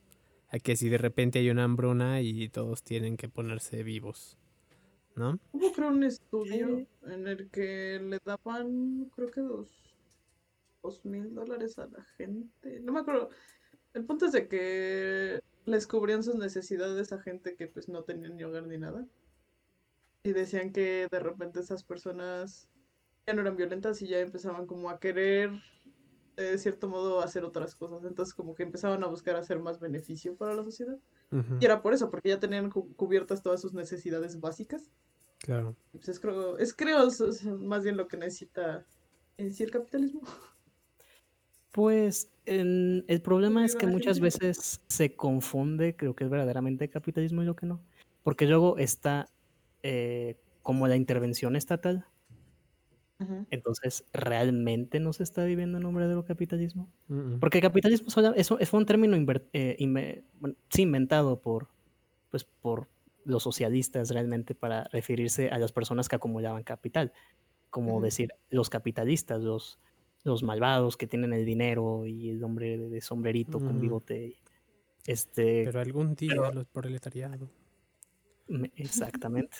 Entonces, eh, eh, la cosa es que los países con más libertad económica, con menos intervención estatal, son casualmente, o si no, bueno, no, no casualmente, pero que tienen este, mejores índices de vida. Sí. Es muy, es muy raro, digo, tal vez a excepción de tal vez como países nórdicos, donde pues hay mucha intervención estatal, que aunque son más pequeños y existen otras eh, formas de, de, de que hacen funcionar las cosas, pues los países donde tienes más intervención están peor. Tienes como Corea del Norte, tienes Venezuela, tienes muchos países africanos que viven en dictaduras. Sí. Y realmente también cuando se hace la eh, revolución china y, y Mao llega al poder, pues al principio la verdad es que fue muy desastroso todo su experimento. Y fue hasta que empezaron a liberalizar más de economía. Este. Que creo que se llamaba Deng Xiaoping, aquel que liberó más de economía, que se hizo un viaje a Estados Unidos y que y que puso estas zonas económicas especiales, de las que les llegué a mencionar hace rato que se hizo una plática. Y entonces eh, a China le empezó a ir muy bien, como eh, el, que ma- el que hacía los productos porque la mano de obra era más barata y, y el nivel de vida empezó a subir. Ajá. Entonces, eh, realmente que- para que haya bienestar se necesita libertad. Eh, Bueno, o por lo menos en mi opinión, eso es lo que yo digo. Y, y el problema es que el bienestar no, no viene, eh, no, no viene como de la nada. O sea, no solamente aparece, sino que es un, o sea, uno puede empezar muy mal, pero mientras uno eh, mantenga estos principios básicos de no agresión, de intercambio y, y pues como que todos nos mantengamos como que en paz, Ujú. en, este, las cosas tienden a subir. Pero digo, ahorita estoy hablando de un, de un mundo muy idealista, ¿no? Sí. Porque pues en Animal Crossing es como, pues Todos son- ex- to- todos son paz, entonces sabes que, que nadie va a entrar en la casa en la noche a robarte tus nabos, porque pues resulta que amaneció bastante caro en otra isla o cosas así. Entonces, Claro. De que hubiera una actualización así, ¿no? Además puedes guardar un piano en una hoja. También es súper práctico eso. en tu bolsillo. Claro. Sí, sí. Entonces- Todos son link. Pero a final de cuentas es como, ¿qué, eh, ¿por qué el, el sistema de, de, de Tom Nook, eh, o sea, digo, es un monopolio, o sea, Es en un teoría... monopolio Sí. súper fuerte. O sea, porque él te controla el teléfono, te controla tu cuenta bancaria, te controla todo. Exacto. Todo. Pero ahí, por ejemplo, ahí. Tom Nook es el que ejerce el poder. Porque él controla los medios. ¿Ves? Otra vez, vamos al capital. él controla los medios de producción. Entonces, porque claro, además él, él te da la mesa de bricolaje. ¿No? La- no, porque tienes que usar esa. Entonces, eh, digo, lo ideal es que hubiera una competencia con Tom Nook, o sea, que tú... Que... Competencia. Claro. ah, no Bueno, necesariamente... no, o sea, hubiera sido muy cotorro si eso pasaba, pero yo no. ¿Cuáles son los enemigos naturales de los mapaches? Hay que traer uno de esos. Exactamente. Supongo que puedes poner un lobo, pero según yo hay vecinos que son lobos. Sí, sí, sí. Una rata. Hay un perro que toca la guitarra. Sí. Ah, sí, eso me gusta. ¿Cómo se llama? Es- KK. Sí, o JJ, no. uno No, los KK. No, KK, KK. Sí, KK. Oye, pero Y- entonces este Dom, el Tom Nook, controla todo y... O sea, tú, yo veo, bueno, nos has comentado el, la fascinación quizá por cómo funciona el Animal Crossing, pero ¿qué crees? ¿Tenemos que aprender de, preocuparnos de o escapar de lo que nos enseña? Yo creo que para comprender muchos términos eh, como temas de inversión y deudas y también eh, dependiendo del dinero que tengas en el banco, eh, pues te genera un interés. Como que cosas muy sencillas, eh, sí se pueden aprender muchas cosas, pero es también muy idealista que todas las cosas funcionen así, porque pues, eh, o sea, estaría muy padre que, que pues, o sea, Tom Nook es, es muy buena persona, es como de que, ah, sí, este, me tienes que pagar la hipoteca, pero mira, no generas interés, puedes pagar cuando tú quieras, o sea, eso es, o sea, él, es hasta, digo, puede ser como un interés fijo de, mira, tal vez me costó 350 mil, te va a cobrar 390 mil, pero págame cuando quieras, ¿no? Y ya es tu decisión. Este, pero es muy idealista porque eso en el mundo real, y menos en un monopolio, ocurre. Claro. O sea, porque lo ideal sería de que hubiera otro mapache o, o otro personaje que me dijera, ¿sabes qué? Si Tom Nook te ya da 390, yo te lo doy a 300. Y entonces yo ahora le quito el cliente a Tom Nook y existe esta competencia de ver quién te da las mejores tasas de interés, quién te da la mejor hipoteca. Y, y digo, eso, eso ya es mucho pedir porque sé que el juego no está diseñado de esa manera. O sea, el juego Claro, está... claro. El juego es como de captura este pez y hazle una rima. Y ya. Sí, sí. Entonces, eh, o, o sea, digo, como que ya va mucho más allá, pero lo- eh, sí se pueden aprender muchos términos básicos con Animal Crossing y especialmente la interacción entre jugadores, porque algo muy interesante es que eh, los jugadores aprendieron cómo hacer intercambios o cómo manejar el, el mercado de los nabos, el stock market, dependiendo de lo que les haya. Digo, algunos los- los- lo, lo truquean, ¿no? Porque le mueven a las horas este, y, y están intentando, intentando hasta que les dé un buen precio. Ujú. Pero eh, e- entre ellos compiten. De hecho, exi- existe una aplicación que me, que me pasaron en el que los jugadores es de que, ah, no sé, hoy amaneció a 400 el nabo, el nabo me lo venden a 100. Entonces es una ganancia del, este, del 300%. Ujú. Este, y eh, lo que yo voy a hacer es de que, bueno, ¿qué voy a pedir a cambio de que vengan a mi isla a vender sus nabos y, y llevarse todo esto? Voy a pedir, puedo pedir más dinero, puedo pedir este, tickets que son para viajar a otras islas. Y pues entre ellos eh, empiezan a competir porque hay algunos en que te piden, no sé, 10 tickets y entonces ya no, ya no te sale, se te, se te hace muy injusto, pero ahora vas con el, con el otro que te pide dos tickets. Y aunque tal vez te salga, eh, saques menos dinero de vender los nabos, pues al final te termina conveniendo más. Y así es como funciona el libre mercado. Es a través de... eh, eh, en el libre mercado, decía Mises, el consumidor es rey. El consumidor es el que decide. Digo, desgraciadamente eh, en muchas ocasiones ese no parece el caso por muchos temas de monopolios y así, Claro. pero este, así es como en teoría debería En funcionar. el Y- papel así debería ser. Entonces, Sí. el- la verdadera... e- Exactamente. Y como realmente nadie te puede obligar a ir a la isla del...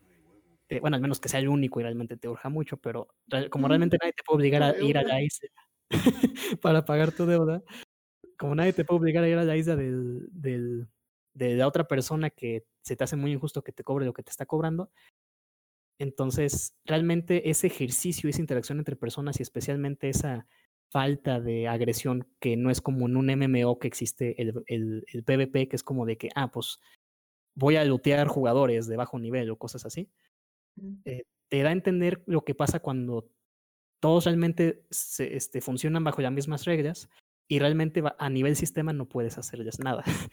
Pero también depende de que todos esos jugadores entienden cómo funciona el sistema. Exactamente. Hay mucha Y- gente que en el mundo real que no. Por ejemplo, Exacto. Al productor que vive de lo que produce en sus dos hectáreas, le da igual a cuánta amanezca la acción del GameStop, ¿no? Exactamente. Entonces, hasta para que realmente funcione así, todos, todas las personas tendrían que entender cómo funciona el sistema y cómo les afecta. Y también Exacto. cuántas personas hay involucradas, porque por ejemplo, cuando antes de que entres al multijugador de Animal Crossing, este señor, el Tom Nook, es dueño de los medios de producción, pero tú eres la fuerza de trabajo, porque los demás aldeanos no hacen nada.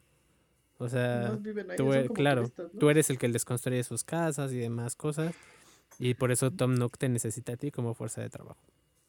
Cuando ya entran más jugadores, entonces esa fuerza de trabajo está, está repartida y entonces tienes que encontrar algo que le dé valor a ese trabajo, y en este caso pues son los nabos, ¿no?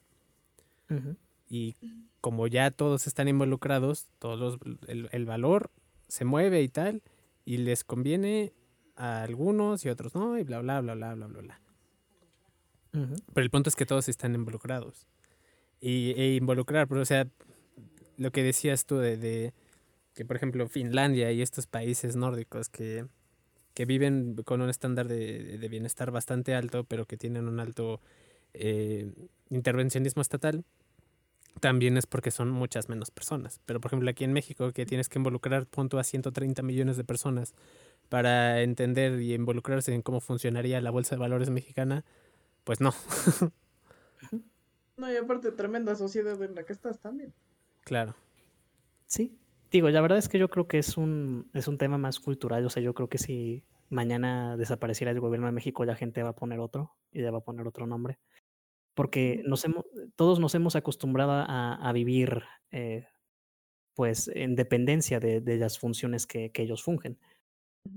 Entonces, eh, entiendo que es muy idealista lo que estoy buscando. Sé que nunca va a ser como en Animal Crossing. Ojalá fuera así, pero pues desgraciadamente no creo que nunca vaya a ser así.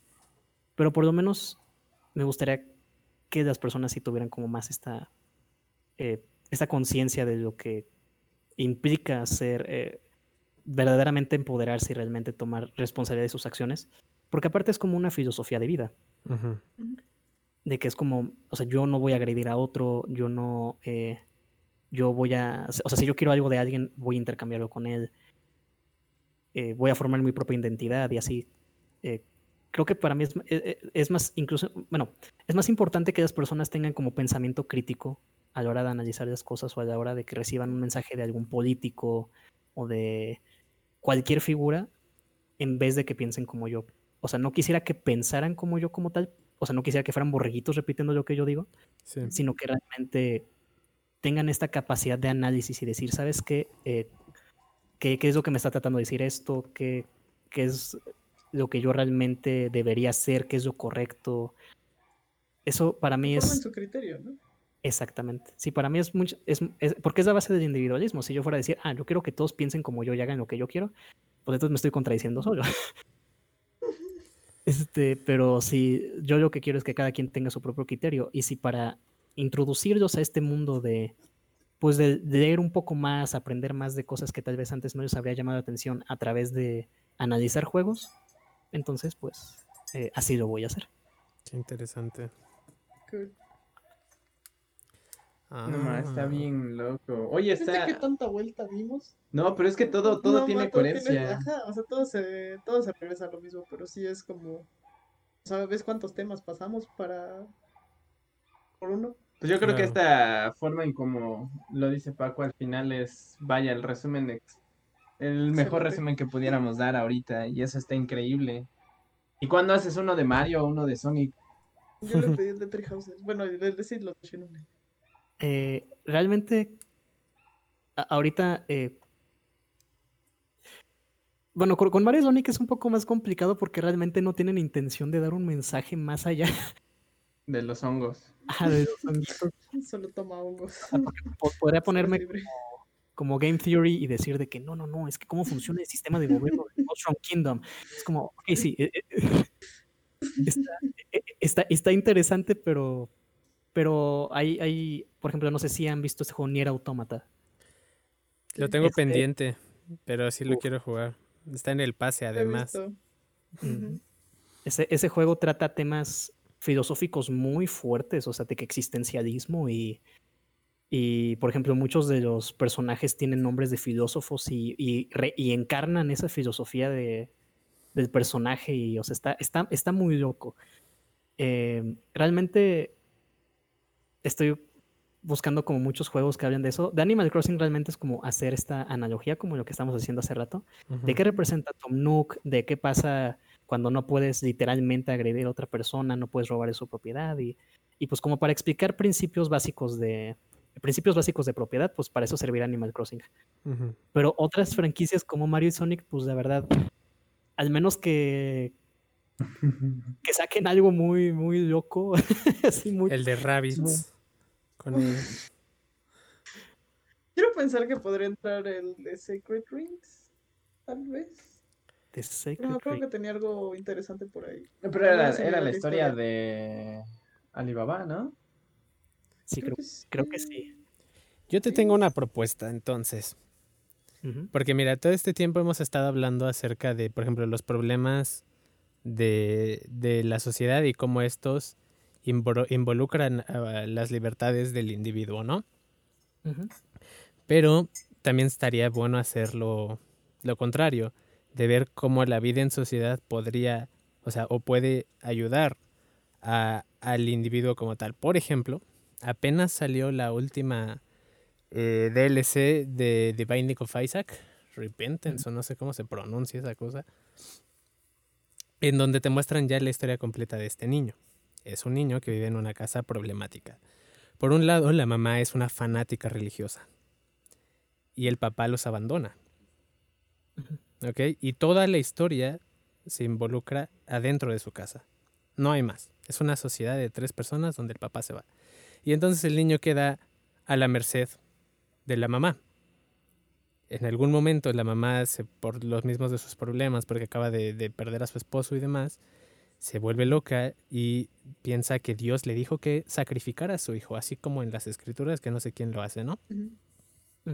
Y entonces el niño va y se esconde en la caja de juguetes. Y ahí en la casa de juguetes enfrenta sus problemas, eh, como los ve un niño que es en forma de monstruos, con sus lágrimas. Es una narrativa muy, muy fuerte para, para un juego tan, tan que empezó muy sencillo, ¿no? Y aquí, por ejemplo, es, la- es- es la tesis contraria, ¿no? Aquí el individualismo no, no ayuda mucho a este niño porque este niño no tiene un poder individual que sí tendría la sociedad para ayudarlo. Pero no, no se puede involucrar con lo que hace su mamá porque no hay manera de cómo entrar a su casa. De hecho, por eso te dibujan su casa sin puerta. Está bastante fuerte y yo creo que sería un análisis Suena bien intenso.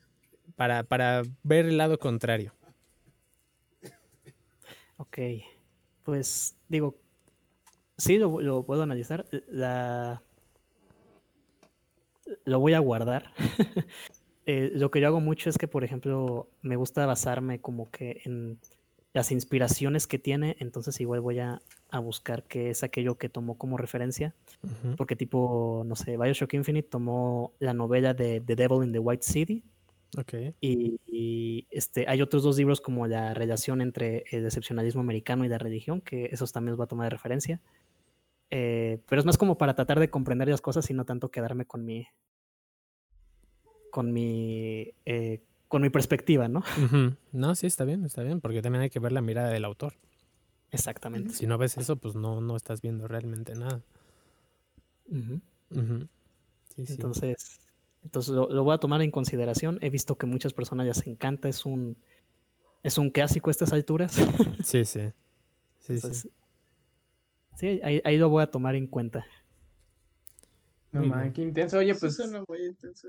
no nos equivocábamos. Iba a ser una plática bastante interesante y yo creo que se puede aprender bastante de todo esto. Sí, bueno. Por ejemplo, ajá. ¿Todas esas pláticas solamente son allá presenciales o hay forma de que alguien que no sea del TEC o fuera lo pueda, pueda seguirte, vaya? Eh, pues tengo la página del grupo estudiantil del que soy vicepresidente. La pueden encontrar en Facebook como Students for Liberty Tech y ahí es donde publicamos las cosas. De hecho, quería eh, hacer el, eh, un, un canal de Twitch donde me dedicara a, a checar los juegos en vivo, bueno, a analizarlos en vivo. Eh, todavía sigo trabajando en eso, pero hasta que tenga ya esa, esa cuenta aparte, ya, ya se las pasaré, porque ahorita eh, me dedico más que nada a este, a este grupo Ajá. y, y en- y enfocado a sus ideas y al objetivo del mismo. Entonces, sí, e- esas serían las redes. Y también en, en Instagram estamos como SFDTech. Deberías ver Beyblade y hacer un análisis. Bueno, entre tú y Alex sacarían a- algo. No, ma. Ahí también hay cosas interesantes con los medios de producción. Sí, sí. Mm, Lo Pues teníamos el otro día. Sí, sí. supongo que le echaré un ojo. Ahí va. No, ma, tú con tantas cosas nada más para pasar el juego, ya cuánto tiempo te toma, el analizar, Sí. leer. la verdad es un trabajo brutal lo que estás haciendo y sobre todo porque creo que lo manejas de una manera en que sí de verdad te lleva como a reflexionar. No solo es crítica porque sí, Ándale. nada más para decir como, no, este juego es basura. No, quieres encontrar la razón por la que podría ser. Y, y- sí. Y pues realmente no hago como tal reviews, este, sino que e- es más el, el análisis del juego en sí. O sea, porque yo te puedo decir que todos los juegos que he analizado pues me han gustado mucho, pero no, no digo de si es bueno o mal juego, sino como que tomo eh, de, realmente de lo que voy a hablar. Lo que te dejas abierto, ¿no? Ajá. Ajá, es más abierto. Y también me gusta mucho que las personas participen, porque igual en lo de Persona 5, bueno, como que realmente sin entrar mucho en spoilers, pues había, había dilemas muy fuertes, había eh, dilemas de, de que, de, de, de si alguien pudiera garantizarte tu felicidad, ¿le dejarías el poder de tu vida? Que él decidiera qué es lo mejor para ti. Hay un juego, ¿no? El de las pastillas. No me acuerdo cómo se llama.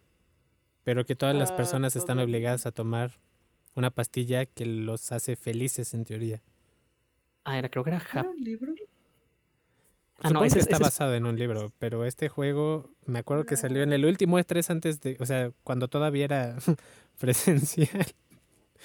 era, era algo de Happy. Ajá, algo. Pero, o sea, no sé si salió o no, pero el tráiler era increíble. O sea, te planteaban esa tesis de "Vi- este juego está desarrollando un mundo en el que la gente cede completamente a su individualidad y que hay un el, el poder, no, no sé si es exactamente el gobierno, les da píldoras para que estén en un completo estado de felicidad todo el tiempo. Ok, ese Es, como lo de Madara, ¿no? De Naruto, de su mundo idílico. Ujú. Así. Pero con el- pastillas. Un mundo feliz creo que trataba con lo mismo, ¿no? E- ese libro de... ah, ay, ¿cómo se llamaba este? Es un libro como medio clásico, creo. Está eh, Un Mundo Feliz, eh, Retorno a un Mundo Feliz. No me acuerdo cuál era el otro, porque creo que no me acuerdo si eran tres o dos. No, ma, eso no... Ni siquiera sabía que era una saga. Me quedé en el primero. Pero básicamente, sí digo, el- en, en, el en un mundo feliz, pues es como más, em, es un poco más explícito esta crítica porque pues te lo presentan todo muy, pues muy incómodo, ¿no? Como de, ah, es que todos parecen como mullidos, como que realmente no estás hablando con las personas, solo te presentan la faceta que, que, que te permiten ver de ellos o que les conviene. Sí. Este, pero me imagino que, que sí ha de tener inspiración en eso. Nada más que. Ah, espérate, ya me acordé cómo se llama. We Happy Few, ya me acordé. Ese. Ah, Sí, sí, sí. Este, ese fíjate que no se me había ocurrido, pero qué bueno que, que me lo ¿Le recordaste. recuerdas? No, no. Muy. Qué loco, qué loco. Sí, está, está intenso. Sacaron juegos que se ven muy locochones, ¿eh? Y, y pues sí, la verdad es que pueden buscar muchos análisis en, en YouTube de ese tipo de cosas. Hay un, hay un canal que se llama Wisecrack. Eh, a mí, la verdad, o sea, en un principio sí lo llegaba a ver mucho, pero luego como que ¿Es el del caballito? sí, es del caballito. Ah, ya, sí, sí, sí, sí lo veo. Sí, sí. Pero luego como que todo se me hizo como que muy superficial, como que... eh, o sea, como que sí citaban filósofos, pero realmente como que eran filósofos que no tenían mucho que ver con lo que estaban analizando. Es que creo que va más para el público en general. O sea, como, como para tratar los temas y enseñártelo con bolitas y palitos. Ujú, Entonces, Exactamente. También por eso no profundizan demasiado, pero es un buen canal, es un muy buen canal, sí, sí. Entonces, eh, yo la verdad sí lo...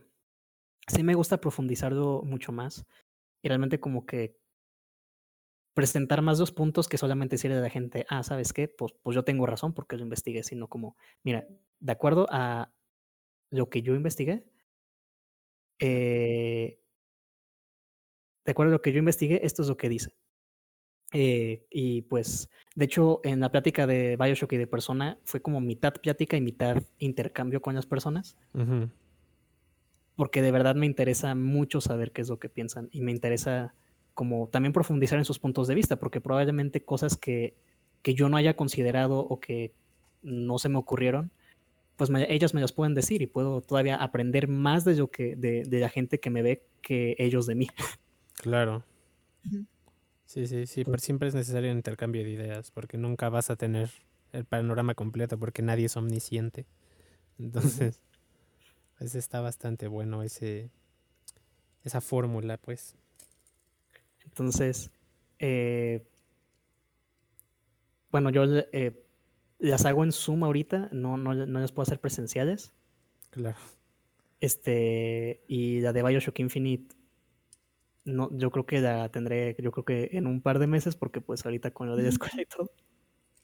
Claro. Pero, pues, e- en todo caso, eh, lo podrán ver en esa página y, y también luego yo lo publico en mis, en mis redes personales, en Facebook también, luego lo pongo. Ah, interesante, interesante. Ahí lo estaremos viendo, porque sí, me, me parece un tema bastante interesante, la verdad. Está muy padre. Ah, Paco, oye, pues mira, han sido dos horas que se pasaron volando, súper cool, platicando con un viejo amigo y aparte de cosas súper interesantes. Así que ya también para dejarte descansar y que vayas a terminar ese video, Para que no puedas subir. ¿con qué te gustaría cerrar? ¿Cuál sería el mayor punto reflexivo de aprendizaje que te gustaría dejar a todos los que nos escucharon? Mm, más que nada que de verdad exista, que, que se pongan a cuestionar las cosas, porque muchas veces el cuestionar se relaciona con negar, ¿no?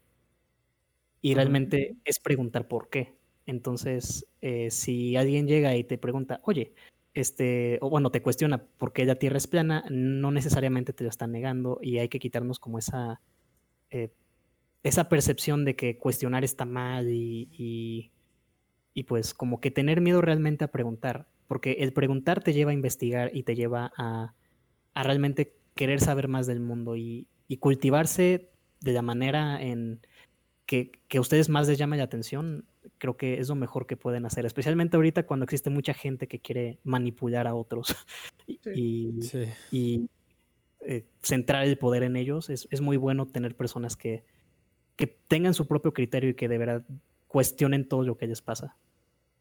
Entonces, es- eso sería lo más importante. Así como que el core de todo es cuestiona las cosas. Digo, obviamente, pues cuestionar no significa ir a gritar ni, ni ser violento, sino ser. Cuestionar tiene, es, es un acto realmente de inteligencia y, y mientras exista esta actitud de respeto a la hora de cuestionar y todo, pues eh, la verdad es que yo, yo, yo los invitaría mucho a hacerlo. Totalmente de acuerdo. ¿Tú sí ya viste la película de los tres idiotas? La hindú. Vamos a La recomendar en cada una, ¿verdad? Tiene que verla, sé que Es le va a sí, te va a gustar. gustar, está muy padre. Eh, la, la hindú no la he visto, no, no he tenido el gusto. Yo, por digo, eres parte del TEC, digo, la, la mexicana la grabaron En el en el TEC, pero no, no, no, la, la hindú, porque digo, no es nada contra esta película porque yo la, la vi y me divertí, pero no, la hindú tiene un mensaje súper potente que va mucho en torno a esto, sobre todo la co- el ser capaces de cuestionar. Ellos, digo, esta película va más en torno al sistema educativo. Y como yo la vi precisamente estando en universidad, me ayudó mucho a abrir mi perspectiva de las cosas. Entonces, una vez más la recomiendo aquí a ti también. Dale una chicadita, yo creo que igual te va a gustar. Claro que sí, la voy a checar. Ya le dejaron tarea. Totalmente. Y, Un buen de tarea. y tú, Alex, ¿con qué te gustaría cerrar? Nada es verdadero, todo está permitido. no sé, es una frase que me gusta mucho y creo que quedaba. Y sí. ¿Y tú, Andy? Ay, a mí me gusta mucho decir que no puedes asegurar nunca nada. Entonces, o- ah, va muy relacionado con lo que dice este Paco. Que sí cuestiones las cosas porque realmente no vas a tener la perspectiva de todos lados. Cada quien la va a ver diferente. Un solo punto, literal. Como lo que te ponen, por ejemplo, a dibujar algo. Lo tienes en, en el centro, pero cada quien lo va a ver de una perspectiva diferente porque literal está en posiciones diferentes. Mm, Así pasa con todo. Entonces, no eviten, hoy, vaya, hay que evitar asegurar todo desde un punto de vista propio. Lo que busques tratar de comprender los demás y hacer crecer el tuyo. Comenzando desde todo lo que escucharon en estas dos horas. Sí. Nice, nice. Sí, sí. Oigan, pues un placer una vez más. Muchas, muchas gracias, Paco. De verdad, dale con todo. La verdad, te admiro mucho y me da gusto otra vez escucharte. Alex también por el apoyo, por el tiempo. Andy aquí por cotorrear, por compartir opiniones y por tener un a uno. encuentro más de vida. Así que, pues despídense y nos vemos en el siguiente encuentro de vida. Se te olvidó lo que ibas a decir la vez pasada. Ah, no, ¿qué de qué? ¿Qué, ¿Qué habíamos dicho? No, pero eso era en el de En dinamita. el de no. dinamita. Ah, ahora no le dirá. Coman frutas y verduras, sí, sí. Ah, bueno. Tomen agua, por favor. Sí, pues, me da muchas gracias Gracias. por, por la invitación y me dio muchísimo gusto hablar con ustedes. Fue una plática muy amena. Ya disfruté muchísimo. Es- ¿Cómo se llama? Both ways. ¿Cuál fue el nombre? ¿Cómo se dice en español? Recíproco. Recíproco. Sí, eso. Sí, sí. Perdón. Pero bueno, entonces cerramos el podcast y ya nos despedimos fuera de aquí. Así que hasta la próxima.